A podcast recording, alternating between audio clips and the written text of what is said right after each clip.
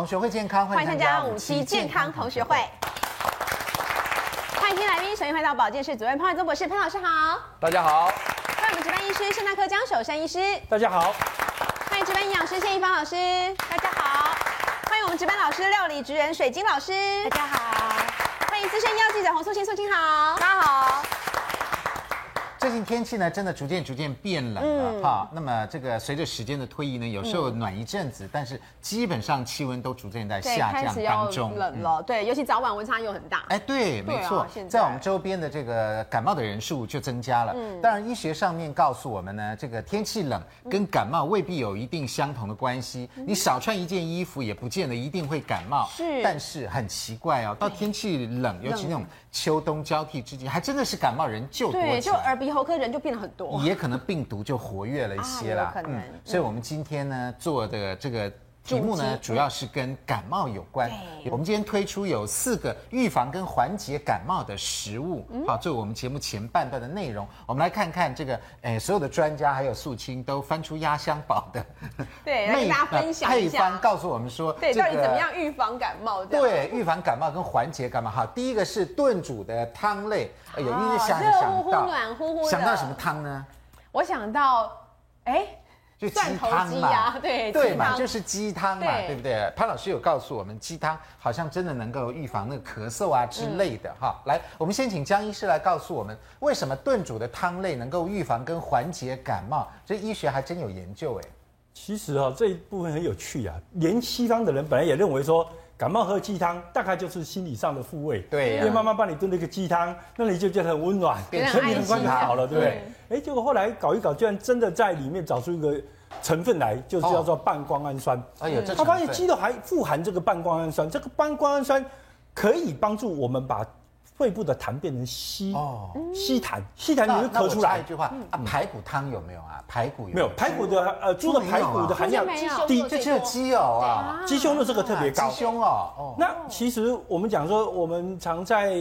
看诊所看感冒的时候，会拿到一个药粉，橘子色的，橘子色吃下去有点橘子的味哦道，，对，对就对是对感有冒的我们这个就是乙烯半胱氨酸呐、啊哦这样子啊，就这个东西的另外一半的，就是加了一个官能基，所以它显然也有哦稀释痰液的效果。嗯，了它目解前乙烯半胱氨酸是所有的化痰药物里面效果最好的部分。哦，哦，所以为什么一个？所以这鸡肉真的是食疗哎，对哈，半颗药，对啊，另外一个问题是，当然你在喝汤的时候，多多少少那个蒸汽会蒸进 去，所以直接这个蒸汽进去呢，就会让你的鼻腔的湿润度增加，嗯，然后呢，这样缓解这个喉咙的炎症。对。嗯那这个东西事实上是有人的确做过研究，嗯，把鸡汤、热水跟冷水给感冒的人喝，喝分三组，分那三看看哪一组的缓解症状最明显。结果呢结果答案是鸡汤。真的啊、哎，鸡汤真的是比热水更好，嗯所以不只是温度，对不对？因为这个交叉的研究对就是要知道到底是温度的吗，还是什么东西引起的？结果有是鸡汤比热水好，嗯，所以它的确是有人体最需要的这些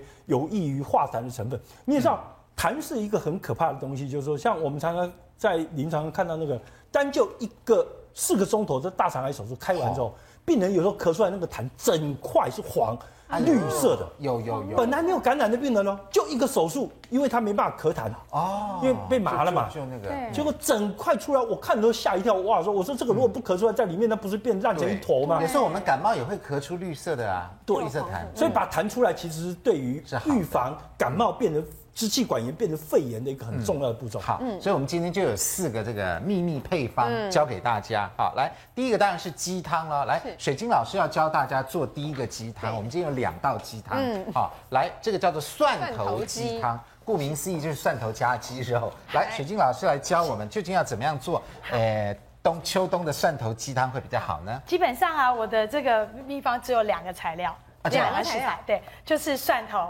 哎，蒜头然后跟鸡，就这样而已。跟鸡肉对哎那对很对简单感觉很简单非哎那常很简简单单呐、啊那对煮多久？煮多久嘛？你就是呃鸡肉穿烫一下，嗯，然后呢，我们就把它放进好这个里面。那我们是要先弄鸡还是我们要先先用弄蒜蒜头，因为先蒜弄头蒜头啊对，蒜头最好是扒完之后呢，把它切片，对片对，切片之后让它在空气中暴露啊大概一点时间吧你。的这蒜头怎么这么大呀？对呀、我都会特哎这个品别质很好对我都会特别选一哦真的是好点比较大蒜一头点哎的，哇对好大一颗好，然后鸡肉啊，最好是买整只鸡，哦因为就会有包含鸡胸肉啊，还有这个哦，鸡都在腿里的面了，都在里面，因为这里是主要是说，呃，那个半半官官山有对，这这是鸡胸肉在里面鸡胸肉比较多对那我们所今以我是天买准备整只鸡鸡腿，可能对就少一些就了，少一些，对对对对。然后我们把它在呃市场买的时候，请老板就直接帮你切块了。剁好，对，就对剁好好对，好，好，就把它穿好烫穿烫一对下，洗干净穿洗烫，然后干净就穿嗯放烫进了去，这步骤，对，放好之后，我这个时候就加冷水，对，再加冷水水，对不加热水啊？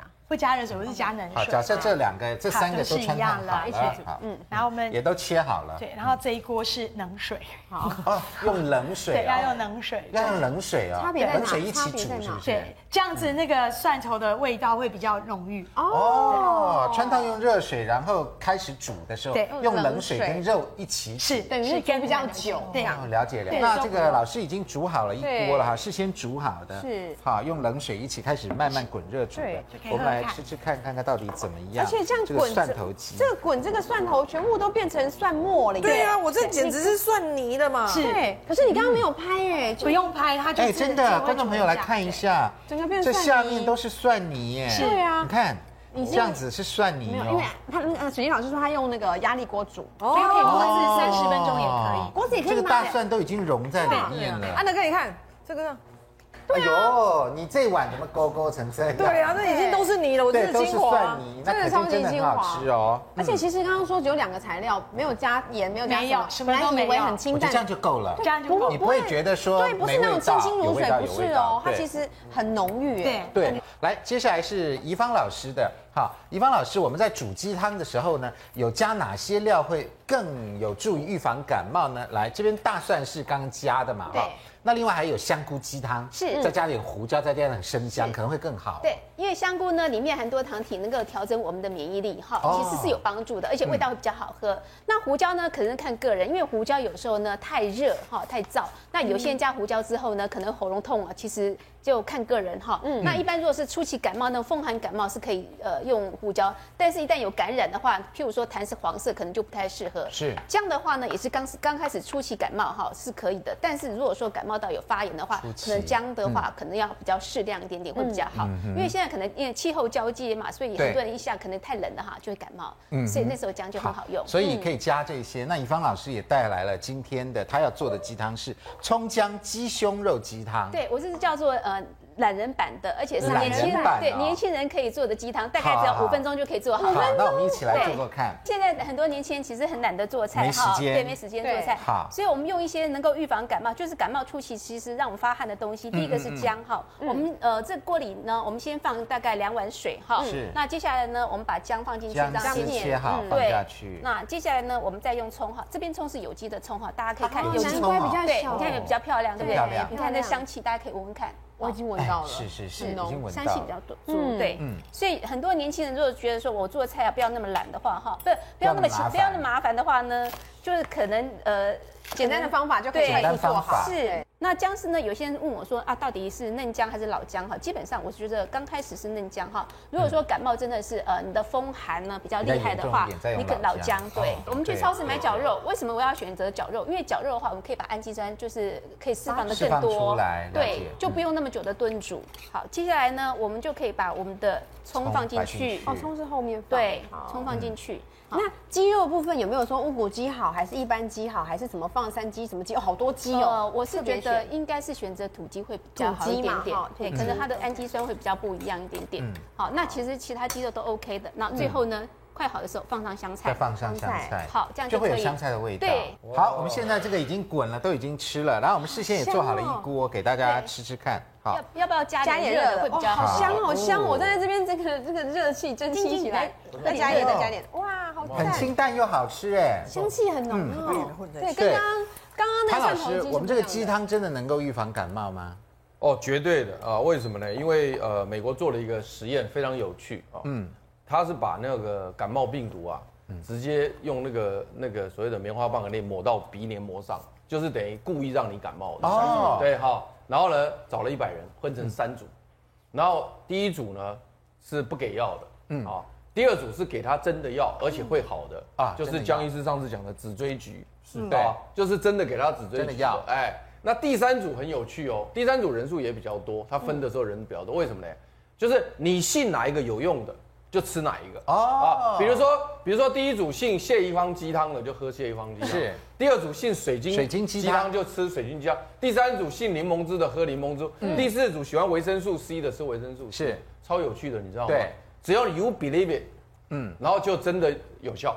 哦所以结果后来这个第三组的这一组感冒的人呢，好的比这个真正吃药的那组要快两三天。哈哈哈， 喝鸡汤的这组、啊对对，对对对。哦然后呢，真正吃药那一组呢，是绝对比控制组那一组呢来得快。跑得快所以最衰的是那一组控制组，因为有吃到东西，可是里面什么都没有。什么都没有，哦了解，这结果哎呀结果从这个实验里面，因为这个是我们保健师电子报讲过的实验，对嗯而且非常有趣的是呢，你如果不相信吃也没用。所以如果说今天电，哦如果说今要相天信不是你又讲，结果电视机今天电视机前面的朋友说啊，那个水晶跟蟹黄老师那个鸡汤没用啊哇，没用，你去吃吃看有没有用，就没用。就没有，啊，所以要心哦理加生理都对要对对，合那作，要真称之为你心要要诚则灵。对对对对，。要心诚则灵。心诚则但是我觉得美国人哦，我呃我一直觉得美国人他们很有趣的是，他们经常去做一些实验哦，对嗯我觉得蛮有趣的啊，这个就是一个很有趣的实也验，可以告诉我们一些事情的真相，要不然我们就或囫囵吞枣的认为说、啊，A 一定等于 B，A 错了、a 不一定等于 B。是好所以这个我相信。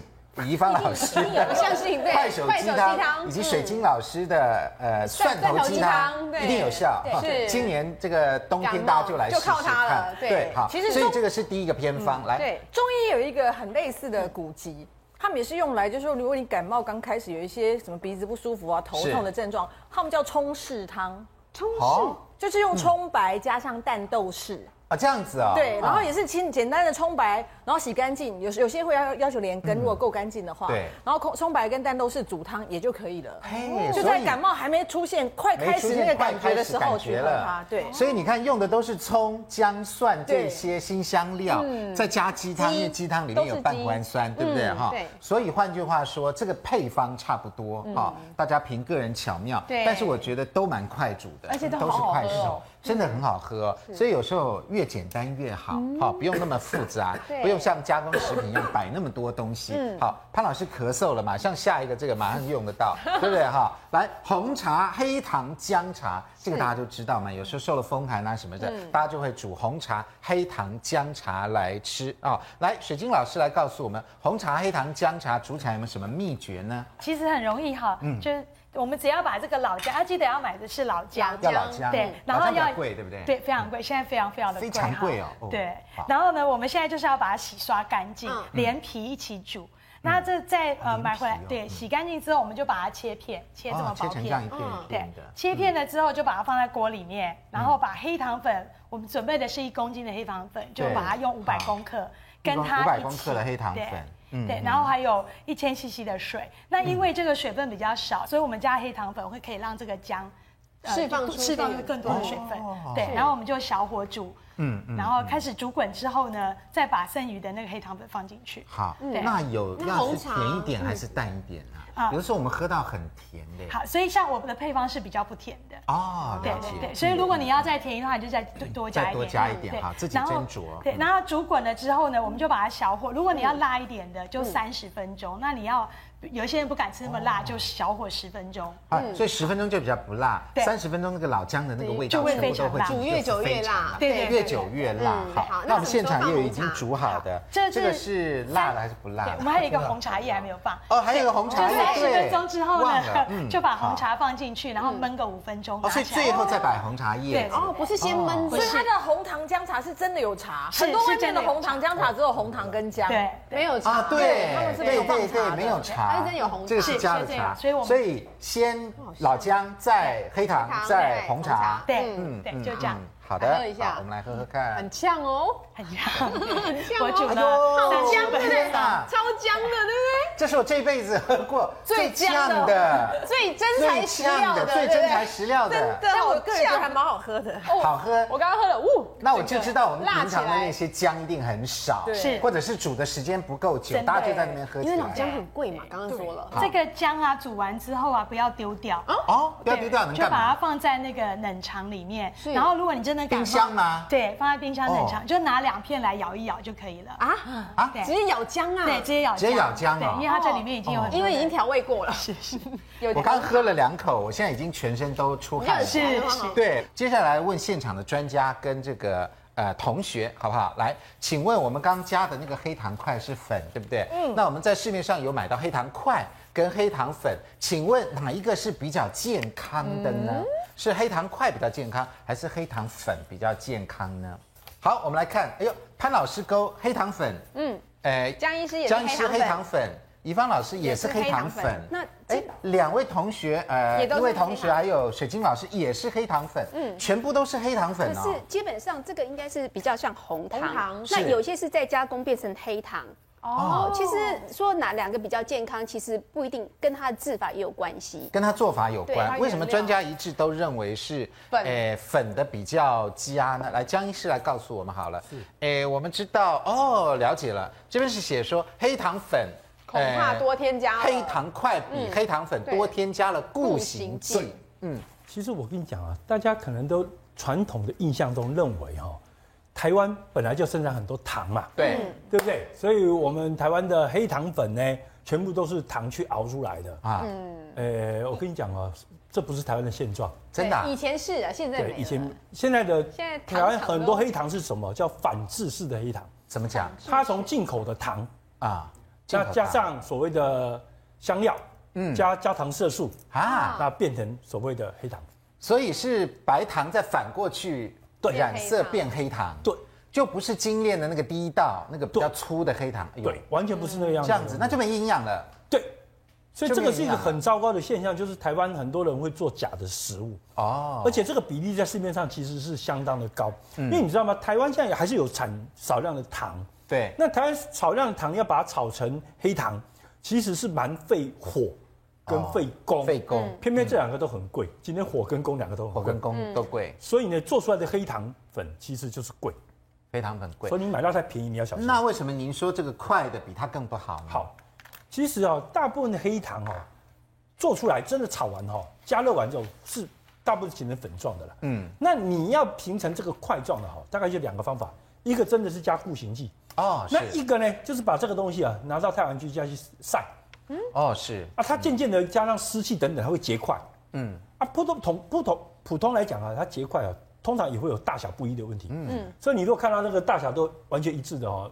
坦白讲，几乎都是固形剂的结果了。哦，了解了，你知道吗？好天然形成的过程、结晶过程，它不可不嗯能行不行你跟我他妈一模一样嘛，你吸的水跟我吸的水一模一样嘛，大家也有比较浅的、比较深的等等的问题嘛，不可能啊。，嗯对，我们有问过专家哈，像现在我们市面上买到的有这种黑糖块啊，当然就加了固形剂哈、另外还有这个黑糖粉，就是专家说认为这可能比较保险一点的。另外还有一种，这个也不是黑糖块，也不是黑糖粉，它是不不定形状的结晶，所以听说这个是更天然的。这个真的在黑糖的第一道过程当中，它是结晶成这个样子，是然后才变成凝结成这个样子。哎所以如果我们市面要上变看到成这这样样。是有点困难的，大概就啊第一道比较低到就这样深子呃的，，所以如果我们市面上看到这样子的，是 OK 好的那就天是然的 OK 的，对比较天然，真的形状大小不一，对很多孔洞这样子对。哦，但这可能更纯好，那怡芳老师来告诉我们，如果我们真的呃使用到真的不错的黑糖，不是那种、嗯呃精炼过的又回头的哈，那黑糖究竟有什么样的营养呢？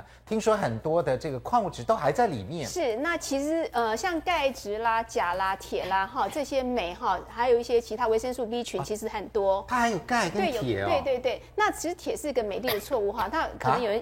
因 为真的啊之前的那个 卫福部的哈铁哈含量很高，后来新的含量很低，后来我查过美国的哈资料当嗯中，那发觉用蔗糖做的铁比较高，但是用甜菊甜菜哈做的铁是比较低哈，所以要看你的来源哈。嗯是不管怎么样，它里面可能还有其他我们所不知道的东西，但是不管怎么样哈，我们还是有量的控制哈。嗯是一天的话呢，大概是呃一大匙到两大概两大匙是上限，不管怎么样两大匙啊因为为什么呢？呃，我们知道是说哈，呃，世界卫生组织告诉我们一天所需要的糖只能不要超过热量百分之五，就怎么黑换糖算好，它还是糖，是是嗯是，还我是们糖。对我们怎么换算的话，顶多像我们汤匙两汤匙就 OK 了，不能太多。嗯嗯嗯，好。所以换句话说，这个黑糖呢，我们挑选不错的黑糖，摆在这个红茶、黑糖、姜茶里面，哎，预防感冒的效果不错。里面有一些这个矿物质，就是最基本的糖本来 sugar 它的矿物质是在里面。那如果是精致白糖的话，这些可能矿就物没质有就了没有了。嗯对，嗯是没有，我我要特别强调一下姜的角色了哈。是这个黑糖姜茶，其实姜有它很重要的部分。姜你也知道，所有的新香料其实都是这个植物本身用来抗虫的。对抗感染的。是你要知道，像姜长在地上很湿，对不对？对，那常常对有虫会咬它，对不对？会咬它如果它自己动不动就生病，坦白讲，你这个姜也长不大。对所以它一定要有自我防御的机转。哦所以其实古时候人说，哎呀，感冒的时候就泡个黑糖姜糖、黑糖姜茶就姜茶灌下去的，啊，把棉被盖起来，那感冒会捂起好来。对其实这个对初期的病毒感染的确是应该会有嗯效，因为姜本身在实验室里面，你可以发现它可以对抗很多病毒，哦，所以它有它的效果啊。第大二自个，然嗯赋予它的能力。对，那第二个问题是姜本身发热，嗯，对那。你也知道说升高体温大概来讲都可以对抗感染。啊，对，是为什么你发烧，嗯你感冒的时候要发烧，肺炎要发烧，什么尿路感染也要发烧，就是因为你都发烧要对抗这个感染。对，所以姜本身是一个生热的材料，嗯嗯，所以它会让你本身发热，那哦，是这样细。菌就比较不容易繁殖。在发热的情况下，细菌比较不容易繁殖。嗯，好，来，接下来我们第三个这个缓解感冒的食物是什么呢？配方秘配方，来，白萝卜麦芽糖水。哎呦，没听过，没喝过，没吃过，究竟是什么东西呢？广告回来就告诉你。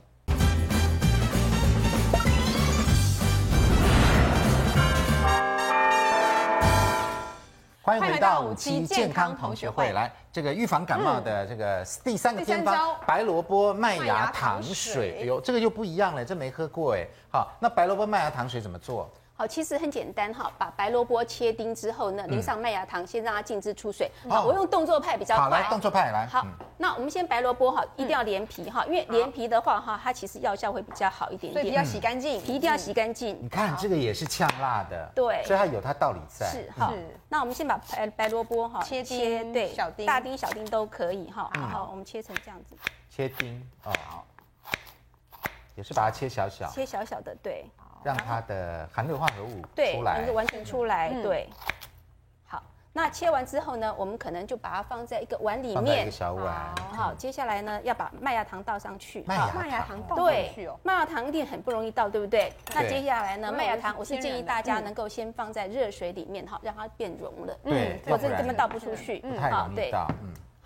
那如果说你真的倒不下去的话呢，好，嗯因为有时候这个是比较浓稠，哎，这个还不错，对我这个对是天然的，哦好，这样子摆一下麦芽摆在糖。摆在上面。好，你汤匙不用管它，你就这样放着，啊好，让它自己出水，它自己会慢慢出水。哦，对萝卜就出水了。对，出水之后，嗯你汤匙也它帮你洗干净了。嗯，对对，也很蛮好玩的。这边有一方老师先做好对的，，那是我昨天晚上先做的哈，静置一个晚上哈。哦，真的就切丁了嘛，而且就变成汤汤水水的了耶。你看，本来麦芽它糖已是经浓出水，稠本的，来麦芽糖是这样子，麦芽是麦芽，对对对萝卜是萝卜，对它后来就融在一起了，对因为它出水了，对你也不用因为萝卜出对水了，对你都完全不用刻意这样放着就就好放着，了。那要放就放冰箱。对，放冰箱，它自己就会对，溶溶好掉这。一天就融了嘛，对哈对那那这样是要连萝卜一起吃，嗯这样还是怎么只喝水呢？？好，我们怎么喝哈？呃，如果说你今天感冒哈嗯比较厉害的话，你呃喉咙痛都没有声音的话对，你就直接这样喝，因为哦为什么是就比较生的浓，生的，对对，一定要是生生的的时候嗯好，然后呢，如果说你今天感冒哈，哎，你又想说，哎，我想要快点好。对然后呢，兑呃一，点可能热水声吗音更没有声音的时候呢，其实还有个秘方哈，我们还是用香加菜，香哦，菜，又是嗯香菜，嗯对，，对，其实这个非常好用。这加香菜进去，对，，好。啊我们把香菜切碎哦，嗯，好，把它放进去把它。摆进去，哇，摆那么多，嗯，对，其实要更大，对，就是是要量就多多，量多，然后冲热水，冲热水。哦，其实有时候我会放在保温杯里面，是，嗯啊，就可以喝了，对所以这边又有麦芽，又有香菜的香味，对对对还有白这萝个卜的萝卜呛，白萝对卜的对呛对味，这所个以这一杯应该很好喝。这边哈，就是譬如说，我们有时候突然没有声音哈，呃，咳嗽到那个声音整个沙哑，其实一喝之后就马上声音就出来嗯哦了，其真实的很好用，我也我也试过好几次。那我们这边有事先做好的，嗯啊，这个做做出来是这个样子。这个怡芳老师这个没有加稀释的了，对啊好没有稀释的。那我们这萝卜也可以吃下去喽。萝卜可以，没问也可以题哈。对，那如果说有一些呃体质比较寒的话呢，可以拿来稍微炖煮一下，蒸过一下、会比较好，嗯蛮可以去甜寒的气。对，对，而且有萝卜的口感，有没有烤烤烤的？变成甜萝卜干，哎、 萝卜泡菜，甜的萝卜干。哎，萝卜泡嗯 菜，甜的麦芽萝卜泡菜，对啊，因为萝卜软了，就变甜萝卜干那了。譬如说，有些人呢，可能他呃，如果说还有咳嗽，要嗯化痰比较多的话呢，其实可以加金桔下去，味道会更好吃。哦金桔那金桔的话，譬如说我们今天有金桔哈，啊，对那我们来加进去好，可能加味道进又不去一样。加在这个里面，嗯，对也是连皮，对，一定要对连皮。荆棘皮要里连面皮啊有穿橙皮素，还有橘皮素，哦这两样东是西才真正有效。所以要放进去。对，那刚刚萝卜的时候，萝卜皮呢？哦，萝卜一定要放皮，为什要么呢？加皮，加为什皮么哈。那好，我们来这看一边下看为手什么要感。加对皮。来，好，为什么要连皮一起呢？好，因为最主要哈，呃，萝卜皮呢，它的维生素 C 要比呃去皮的白萝卜来的多，所以最主要维生素 C 在这里。另外呢，它里面还很多的维生素 P 也是在皮里面，嗯，而且它里面就是呃，可能比较呛辣的成分，譬如说含硫化合物比较多，也在皮。都在皮，所以它里面杀菌会比较多。那啊其实萝卜有个好处就是说，呃，为什么就是要要生吃？因为生吃里面含淀粉酶，对嗯可能对我们在感冒的症状是比较有帮助的。所以我们就要切切，要洗干净，要洗干净然后切对切对对皮要留着。是嗯，好，所以这是怡芳老师帮我们介绍的这个，诶，白萝萝卜卜麦芽糖水麦芽糖水，对不嗯对？哎呦，很棒哦！所以这个是第三个秘秘的配方嗯哈，秘密的配方。来，第四个也是怡芳老师帮我们示范的，这是目前非常夯的这个，诶，柠檬蜂蜜水，对不对？嗯是柠檬蜂蜜水。好好，那那柠檬蜂蜜水呢？这个有日本的做法。跟这个台湾或美国的做法，这两种做法有什么不一样？呃，像美国做法是切片之后呢，嗯啊、然后呢用稀释的柠檬呃稀释的呃蜂蜜水放进去。对嗯我觉得那味道比较没那么好喝哈、那我的方式呢，就柠檬切整个切丁之后呢，接下来呢，完全的用纯蜂蜜，一滴水都不加上哦去，让它腌对柠腌檬切成丁以后，纯蜂蜜去是酿嗯对它。对，让它制制了之后呢，让它啊秘整个制对秘制之后呢，让它整个里面，譬如说重要的一些像这些参陈皮素啦哈、还有一些植化物啦，对我们身体有帮助试都出可以来，试出来。然后我们再夹夹夹，需要的时候再把它夹出来，加起来，然后再泡热水。泡热水，哦那这边已经有泡好的，那为什么要讲蜂蜜柠檬水呢？嗯来，潘老师来告诉我们哈，潘老师为什么蜂蜜柠檬水也可以能够预防感冒呢？这是真的吗？我想这是我们保健师电子报的内容，但是当天如果没有听到或当天没听清楚的呢，可以简单的再听一下。主要是由英国国家健保局，这是一个很大的单位，哦这么大单位，嗯那而且还再加上英国的家庭医学的医师的医学会，是两个共同宣称呢，在家自制蜂蜜柠檬水呢，止咳的效果呢，比所谓的止咳药还来得有效。哦，那它的原因是这样，就是说呢，当我们感冒的时候，这必须要确定的是，就是说呢，我们的咳嗽的原因很多。嗯，那现在他们讲是感冒产生的咳咳，嗽嗽感冒我们不包含其他的咳嗽。啊。但感冒产生的咳嗽呢，因为我们病毒感染，胸腔里面会有痰。嗯，那这时候我们咳嗽是一个保护作用，是希望把痰咳出来，就像刚刚我们刚一开始讲的，要咳出来。那如果这时候使用止咳的药物的话，是错的。这在医学伦理上面是错误的，因为为什么呢？因为你一止咳的话，它痰咳不出来的时候呢，它全部积在里面，就像刚刚讲的，你用麻醉药的时候，也就是止咳的动作，那这里面全部都会变黄色的，这个不对。对所以其实这时候正常使用。不可能是使用止咳药物，而是应该使用化痰药物。再回到像刚刚讲的所谓的乙烯这个半胱氨酸胱氨酸、半胱氨酸才是对的。所以因此在这种情况之下呢，这个止咳药本来就已经略逊好几筹了。对，那再加上目前市面上所使用的这个所谓的止咳药呢，也并非完全没有副作用，真的嗯哦啊因为它至少还有一个最简单的成瘾的问题。嗯所以现在目目前美国的青少年有很多人故意假装咳嗽，怎么去拿了很多的咳嗽糖浆，这样子都哦当做毒药在使成瘾用了啊，成瘾的药物，对上瘾了所以这个部分来讲，所以现在很多的国家都认为说，其实感冒所产生的咳嗽呢。不一定要使用止咳药水，嗯所以他们就做了这个这个很多的数据出来，可以看到，你比如说，假设小朋友这个感冒产生的咳嗽，嗯它都分成三组，对，嗯那么在睡觉前呢，第一组给予蜂蜜组啊，就是就蜂吃蜜这个谢宜芳老师的蜂蜜柠檬水， 然后呢，第二组给他什么呢？蜂蜜调味。就是假哦调蜂蜜，味假蜂蜜的嗯假蜂蜜的那个蜂蜜香精呐、调味以后可是放了什么？放了真正的止咳药，嗯，哦放止咳药右旋美沙哦芬哦，这是真正的止咳药，就我刚是刚讲的，它有副作用的，是啊然后再来呢，第三个是呢，只有蜂蜜口味，可是什么都没有。啊，就是你还是有喝到蜂蜜味道。对那这时候呢，这三组都觉得吃到蜂蜜了。对啊是，那所以小朋友都觉得说，我都吃到蜂蜜了。嗯就这三组呢，在睡觉的时候呢，谁睡得最好，谁最不咳嗽呢？真正吃到蜂蜜的那一组。哈这样子对对哦，对，所以这个实验做出来是大概带无疑义是，而且这个实验做的呢，如果我没有记错的话，是滨州大学做的。对滨州大学对对嗯是对常春藤名校啊，嗯非常有名的一个学校，所以因此呢，他们这个英国医学会跟英国国家健保局借引用滨州大学的研究，告诉英国人说嗯呢，其实你感冒的时候咳嗽，希望他们不要随意到药房去买止喝那咳个药止咳水。药水如果是医生开的，另外一回事。对但是因为这个止咳药水很多人都买得到，嗯，连连我连我们台湾到那个药房去，我也保证你买得到，对啊，所以但是呢，这时候呢就要你不要买，所以我们健康同学会引用英国的文献，嗯英国国家健保局讲，也再次呼吁电视机前面的观众朋友，如果你的小朋友咳嗽或者你自己咳嗽，确实因为感冒引起的，是不要到药房随意去买止咳药水，哦还不如泡蜂蜜蜂蜜柠檬水柠檬来水解决。好，所以这个是蜂蜜柠檬水柠檬水嗯啊，所以感冒的时候真的是可以喝一下。但是蜂蜜柠檬水里面有柠檬的问题，对啊柠檬有农药啊。哎，对，怎么办？对呀、万一我们这样喝喝喝，把农药喝进去，而且还要怎么连行皮耶对对，不还对嗯连皮呢。好，那等一下教大家这个好方法来清除蜂呃柠柠檬檬上上面面的的农农药药。嗯进广告，广告回来就告诉你。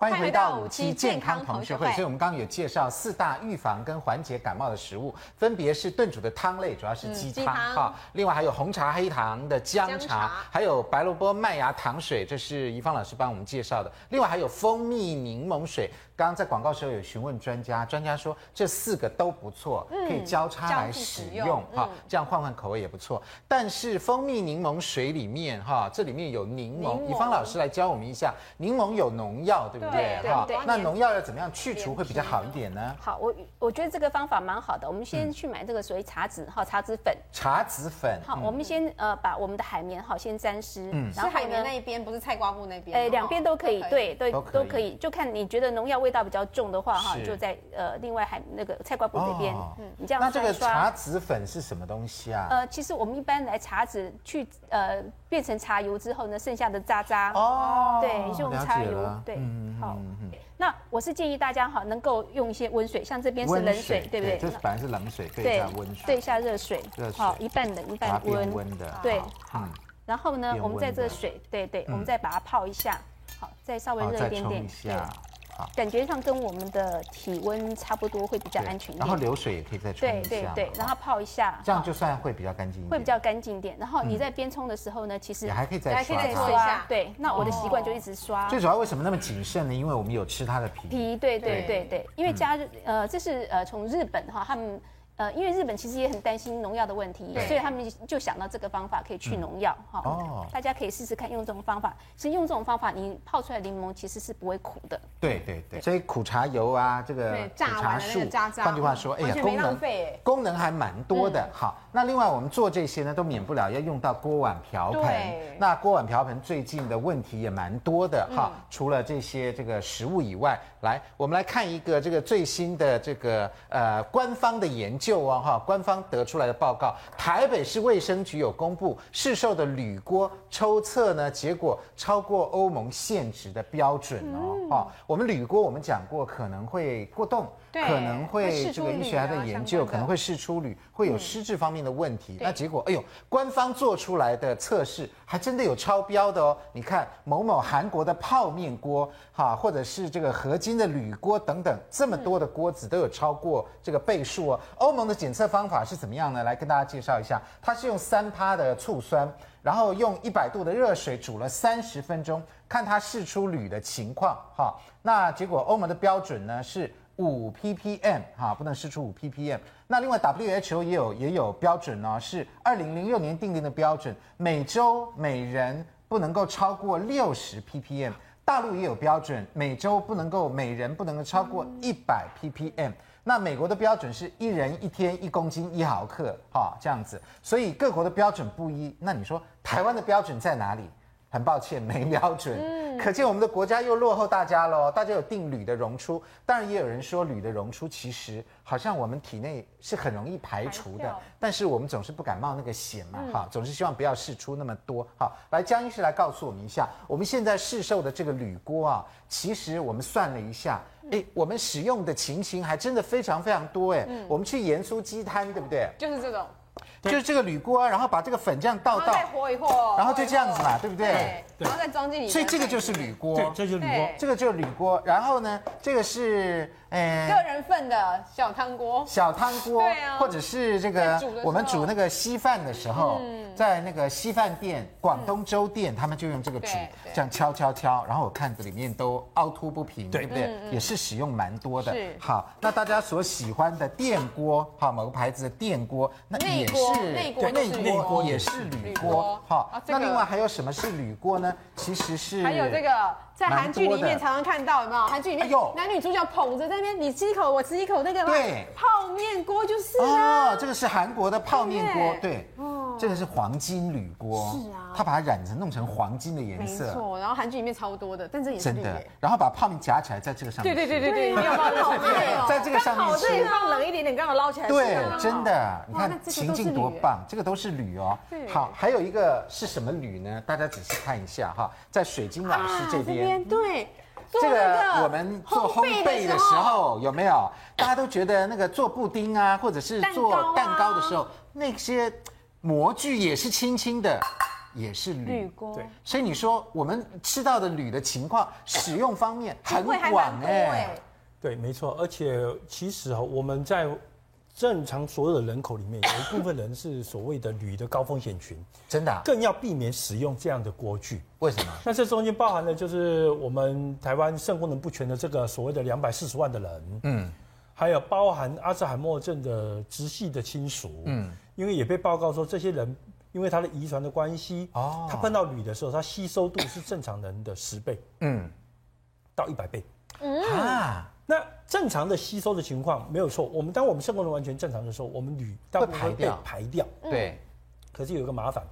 你的量进来太多，为什么后来 WHO 要规定一个量？对，他发现有量量进来太多，在你还没有排出来之前，它可能会跑到脑袋里面去，哦，那就排不掉了。因为它会有一个组织分布的问题嘛，它不是说一定一定要去肾脏排出去嘛，对它也可以到处乱跑，跑到脑袋嗯去。那一旦进了脑袋去之后，它很不容易再排泄出来。而且现在啊，我们你看，我们煮稀饭是高温哦，对而且那个店家一直煮一直煮，那个锅就一直用嘛，对烘焙这个温度比一百度高更多，两三百度都在烘焙哦。那另外这个盐酥鸡的这种摆的这个刚锅子炸出来的东西哦刚炸出来的东西就摆下去，在那边弄还有弄热弄油，这全部都是高温呢，嗯嗯，都试出来了，而且最更可怕的就是说，万一这里面有加了番茄啦、柠檬嗯啊，酸的东对，西。含酸的东西，因为铝很怕酸，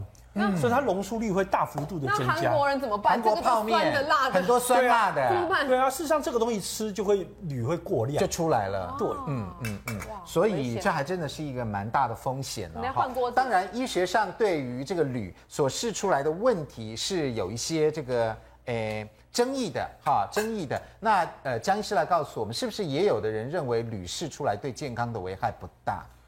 其实我们国家到目前完全没有定定这个食物中含铝的标准。对，其他国家都定了。对，我觉得这是不对的，因为他完全没有考虑到台湾有两百四十万，再加阿兹海默症家属可能家有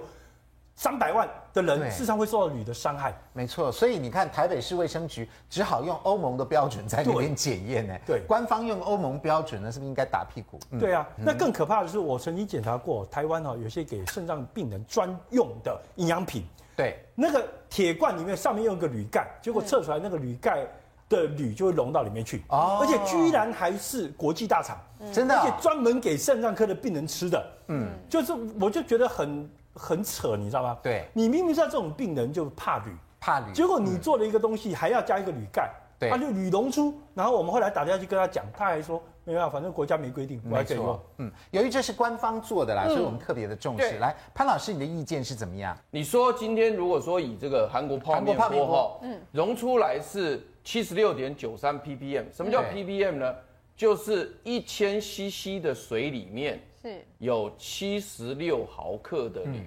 嗯，所以如果你喝一千 cc 的汤，你才会喝到七十六毫克。嗯，但通常你喝汤喝不到一千 CC 啦，你再喝五百 CC 不得了，就好像啊五百 CC 木瓜牛奶不得了。嗯但是呢，你也会喝到大概三十几毫克。对，那如果按照这种标准的话呢，那刚刚那个欧盟官每个人都破表，对，就用这个就破表了。嗯，所以因此不是这样算，你要再把它乘上零点零一。因为它只能吸收零点零一，所以这就少很多了。那大家如果看到这个东西，你比如说我喝了五百 CC 的汤，其实一般人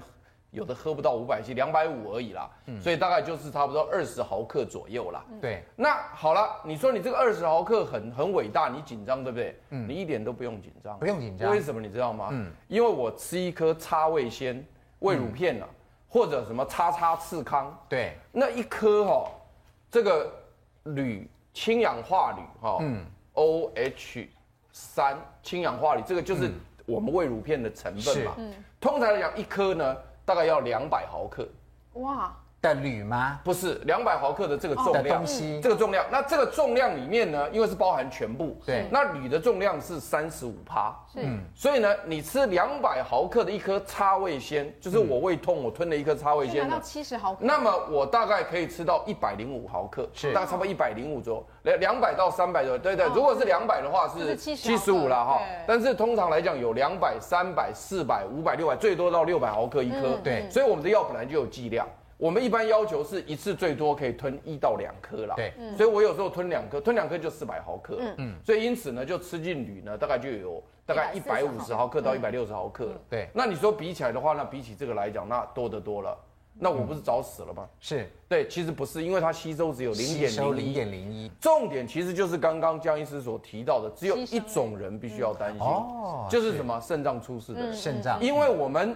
吸收率只有零点零一，对，就是百分之一。那其实吸上来，最后那百分之一很快就被肾脏干掉了。对，所以正常人基本上我们看不出，没问题，嗯没有看过铝中毒的。但是如果肾脏病人的话，就非常危险，嗯因为为什么？因为他肾脏排不出去。早期哈，我们那个肾脏透析液，就洗肾的病人不是有透析液吗？嗯对。当时的技术不好的时候呢，那个铝有残留在透析液里面，嗯那病人就会铝中毒。那现在因为他们技术进步了，他们搞那个。RO 力渗透啊，对，然后呢，结果那个铝就过滤掉了，就没事了。嗯所以我要提醒电视机前面的观众朋友，潘老师建议，你如果说真的很养生，你尽量不用铝锅。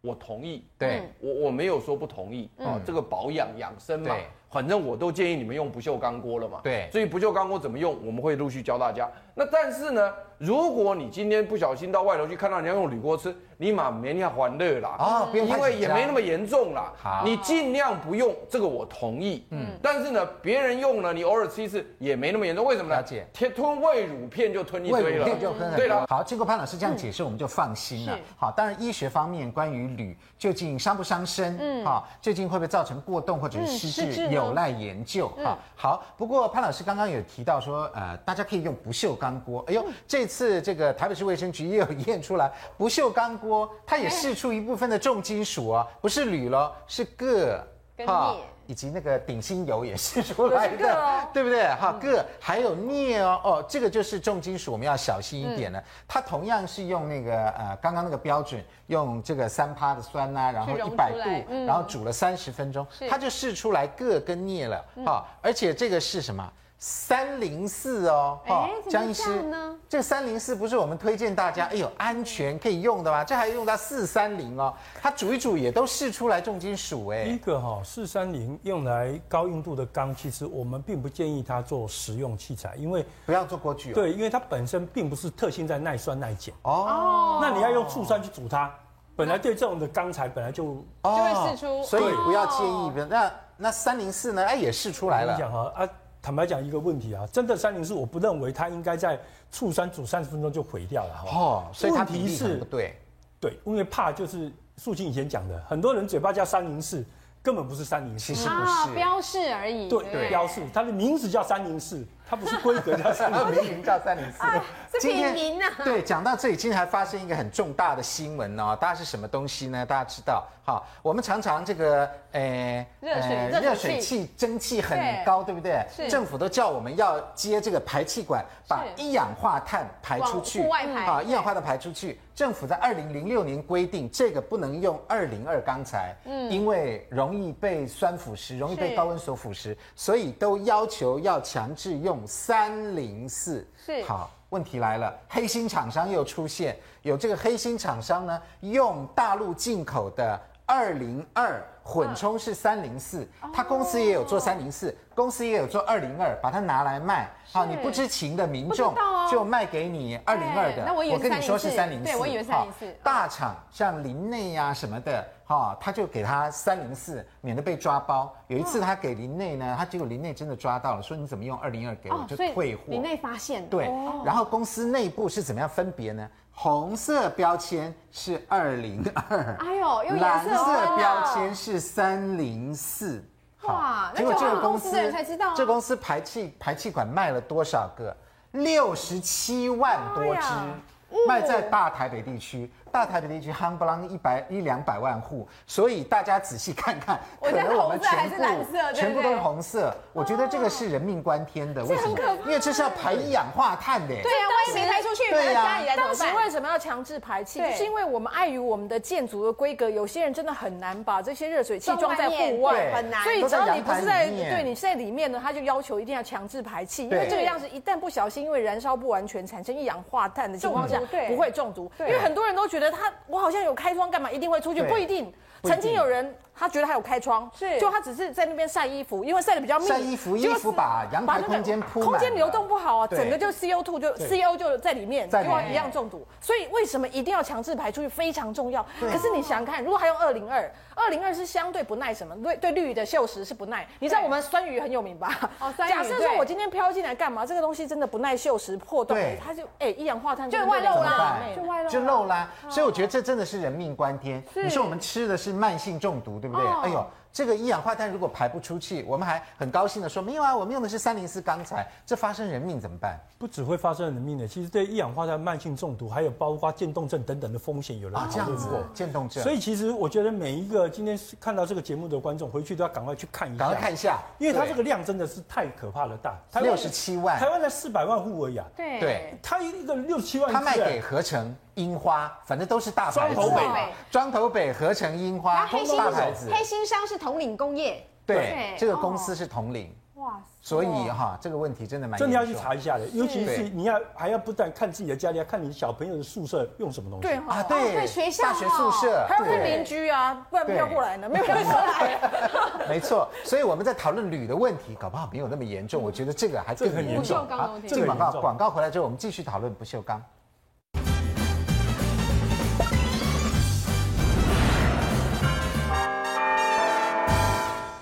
欢迎回到五期健康同学会。这个三零四的问题在于说，我们要买三零四，但是不晓得它是三零四还是二零二。三零四我们会去看我们那个排气管到底是二零二还是三零四也吗没？标啊，它只用颜色而已啊，你对呀、看根本搞不清楚。对，啊那三零四这边有这个做出研究，试出来铬跟镍，嗯铬跟镍对人体有伤害吗？很糟糕。铬跟镍这两个都是致癌的重金属，哎致癌致癌重啊，它本身金属致癌哦重重金属。那铬本身呢，被报告也会伤害肝功能。